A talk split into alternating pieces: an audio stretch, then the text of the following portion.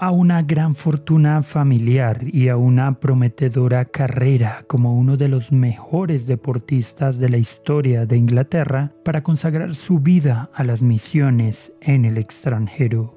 Con un carácter osado y determinado, se propuso llevar el Evangelio a los perdidos y cumpliendo esa tarea, estuvo en China, India y África. Bienvenidos a este resumen de la vida de C.T. Stott. Bienvenido a Byte, Biblia, ideas, teología y experiencias. El programa para descubrir el pasado y el presente del cristianismo. Esperamos que seas retado e inspirado por el episodio de hoy.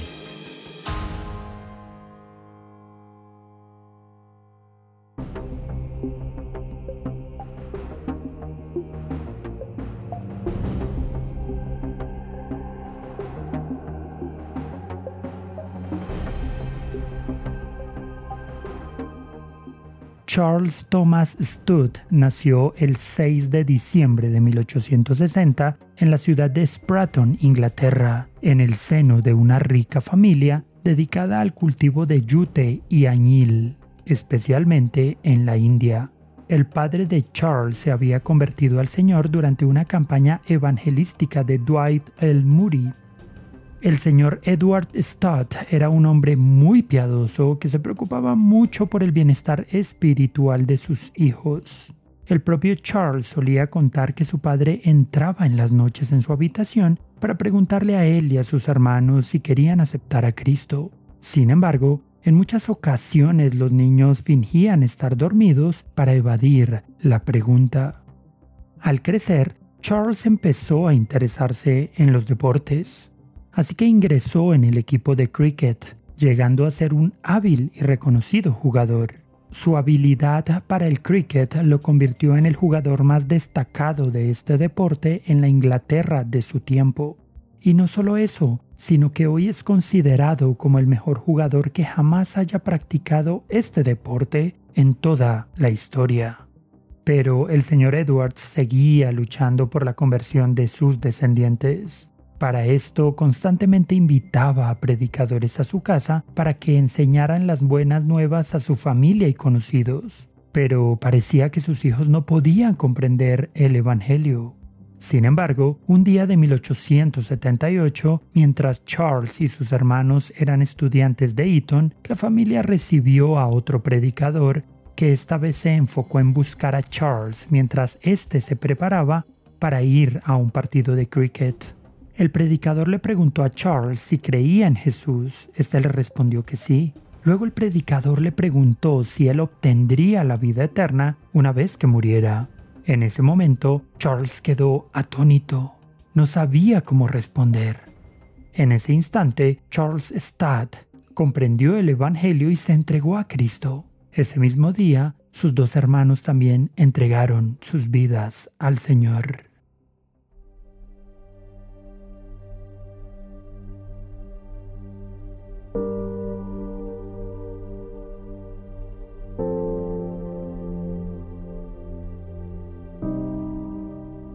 De todos modos, la santificación del joven Charles Studd no sería automática, ya que seguía sosteniendo una vida impía. Aunque asistía a la iglesia y leía la Biblia, no compartía su fe con nadie y vivía como cualquiera de sus compañeros no creyentes, en gran medida porque se había dejado envolver por la fama que el cricket le estaba trayendo. No obstante, una enfermedad repentina de George, su hermano, le confrontó fuertemente, llevándolo al punto de cuestionar su propia conversión. Estando en el lecho de enfermo de su hermano, se confrontó pensando, ahora, ¿qué es toda la popularidad del mundo para George? ¿Qué es toda la fama y los halagos? ¿Qué vale poseer las riquezas del mundo cuando un hombre llega a enfrentarse a la eternidad? Milagrosamente, George Stott se recuperaría lo que causó un gran impacto espiritual en Charles. Posteriormente, luego de leer un panfleto de un ateo que decía que, si creyera en lo que decían los cristianos, haría cualquier cosa en su poder para alcanzar a tantos como fuera posible, Charles se inspiró a llevar a otros el mensaje del Evangelio de Jesucristo. Así que pronto se uniría a un grupo de atletas en la Universidad de Cambridge que se reunían para estudiar las escrituras, orar y compartir el Evangelio. Poco tiempo después, Studd asistió a una conferencia en la que hablaría Hudson Taylor. Studd quedó impactado por la situación de los perdidos en China, así que decidió abandonar su carrera en el cricket, tomar acción y junto con otros seis estudiantes de Cambridge se comprometieron a ir a China a trabajar en la misión que Taylor había fundado.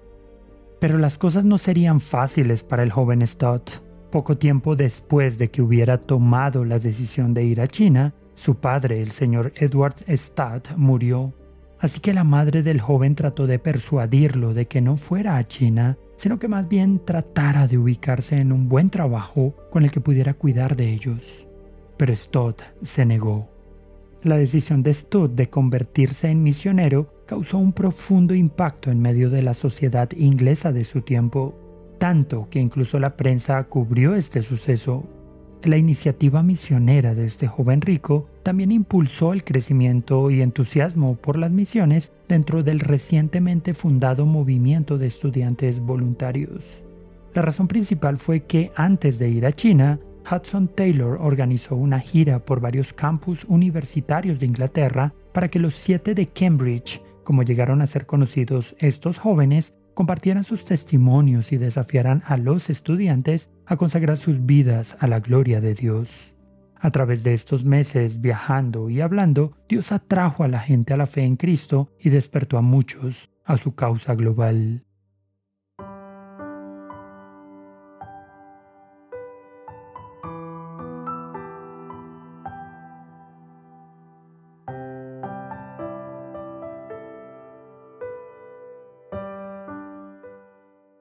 Última reunión de la gira, City Stat instó a los estudiantes diciendo, ¿están viviendo para el día o están viviendo para la vida eterna? ¿Vais a preocuparos por la opinión de los hombres aquí o por la opinión de Dios? La opinión de los hombres no nos servirá de mucho cuando lleguemos ante el trono del juicio, pero la opinión de Dios sí. ¿No sería mejor entonces tomar su palabra y obedecerla implícitamente? Finalmente, Charles Studd, junto con sus seis compañeros de Cambridge, partieron a China. Tan pronto como llegaron el 18 de marzo de 1885, los jóvenes adoptaron la vestimenta tradicional y empezaron a recorrer el país dirigiendo reuniones evangelísticas y compartiendo el Evangelio. Estando en China y mientras desarrollaba su labor misionera, Studd recibió la noticia de que le habían otorgado la herencia de su padre. Pero contrario a lo que marcaba el sentido común, la mayor parte de la herencia fue a organizaciones que ayudaban a los pobres, a los huérfanos y a los no alcanzados por el Evangelio. Charles se quedaría con solo 3.400 libras. Poco tiempo después conoció a Priscilla Stewart, una joven misionera irlandesa con quien pronto se casó en una ceremonia dirigida por un pastor chino y con quien llegaría a tener cuatro hijas y dos hijos. Stud quería darle el resto de su herencia a su joven esposa, pero ella lo exhortó recordándole la parábola del joven rico.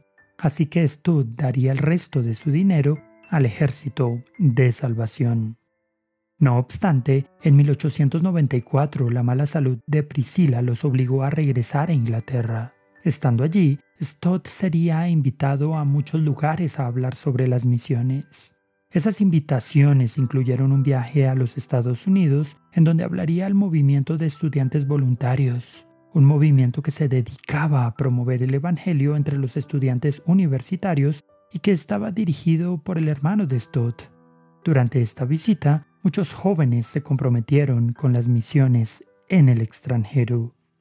Pero Stott ahora decidió cambiar de rumbo y dirigirse como misionero a la India. En el año 1900 llegaría al país oriental. Estando allí, se convertiría en pastor y se dedicaría fuertemente a la evangelización entre los indios y entre los funcionarios británicos. Sin embargo, en 1906, Stud decidiría regresar a Inglaterra nuevamente para establecerse en Liverpool. Así, dos años después, Stud vería un cartel que decía, los caníbales quieren misioneros. Este cartel y la influencia de un misionero alemán llamado Karl Kuhm impulsarían a Stud a ingresar nuevamente en las misiones, esta vez en África.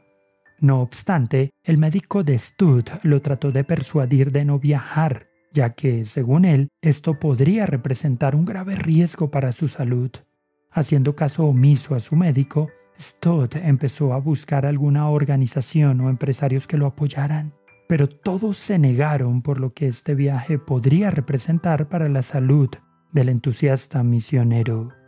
Entonces Stott se las arregló para irse por su propia cuenta y en medio de la oposición se embarcó hacia África en 1910, junto con otro misionero llamado Alfred Buxton, que luego se convertiría en su yerno.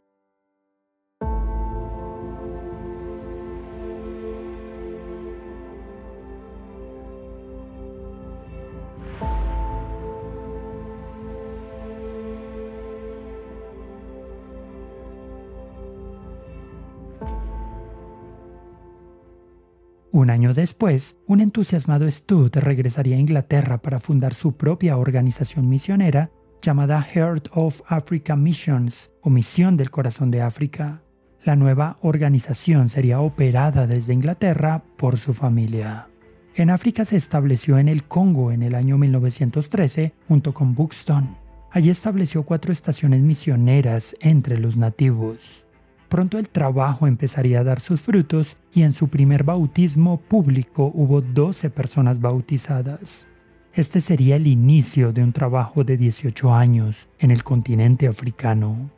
Luego de un tiempo, la esposa de Stott se enfermó y la familia tuvo que regresar a Inglaterra, pero el celo misionero de Charles no le permitiría estar allí, así que tras su recuperación regresó a África para continuar con su labor fundando una base misionera en el centro del continente africano, mientras la misión enviaba también a trabajadores a Sudamérica, Asia Central y Oriente Medio, además de África. Priscila realizaría una breve visita al Congo en 1928. Esa fue la última vez que se vieron, ya que ella murió al año siguiente. Finalmente, Charles Thomas Stadt murió el 16 de julio de 1931 a los 70 años en la pequeña población de Ibambi, en el corazón de África, en lo que hoy es la República Democrática del Congo.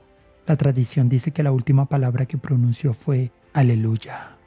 Tras la muerte de Stud, la organización misionera que había fundado comenzó a crecer bajo el liderazgo de otro de sus yernos llamado Norman Grove. La organización misionera continúa hasta hoy y ha enviado a miles de misioneros a más de 50 países a través de su historia.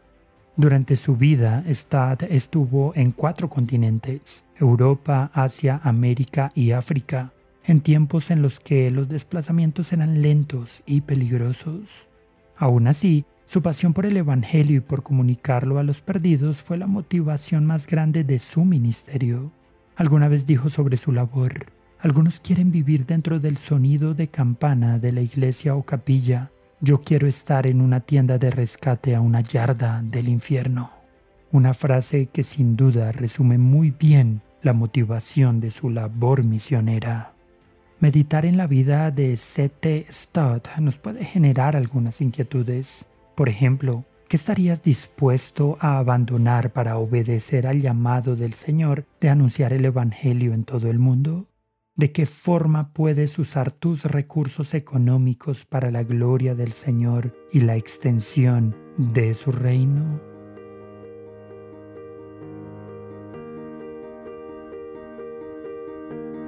Gracias por escuchar este episodio. Esperamos que haya sido de bendición para tu vida. Este programa se emite con el propósito de exaltar a nuestro Salvador Jesucristo, quien en su gracia nos ha provisto todo lo necesario para hacerlo posible. Si quieres conocer más sobre este programa, leer el texto completo o ver un video sobre este tema, puedes ingresar a www.byteproject.com. También puedes seguirnos en nuestras redes sociales, YouTube, Instagram o Facebook como Byte Project. No olvides suscribirte para no perderte ninguno de nuestros contenidos. Hasta el próximo episodio.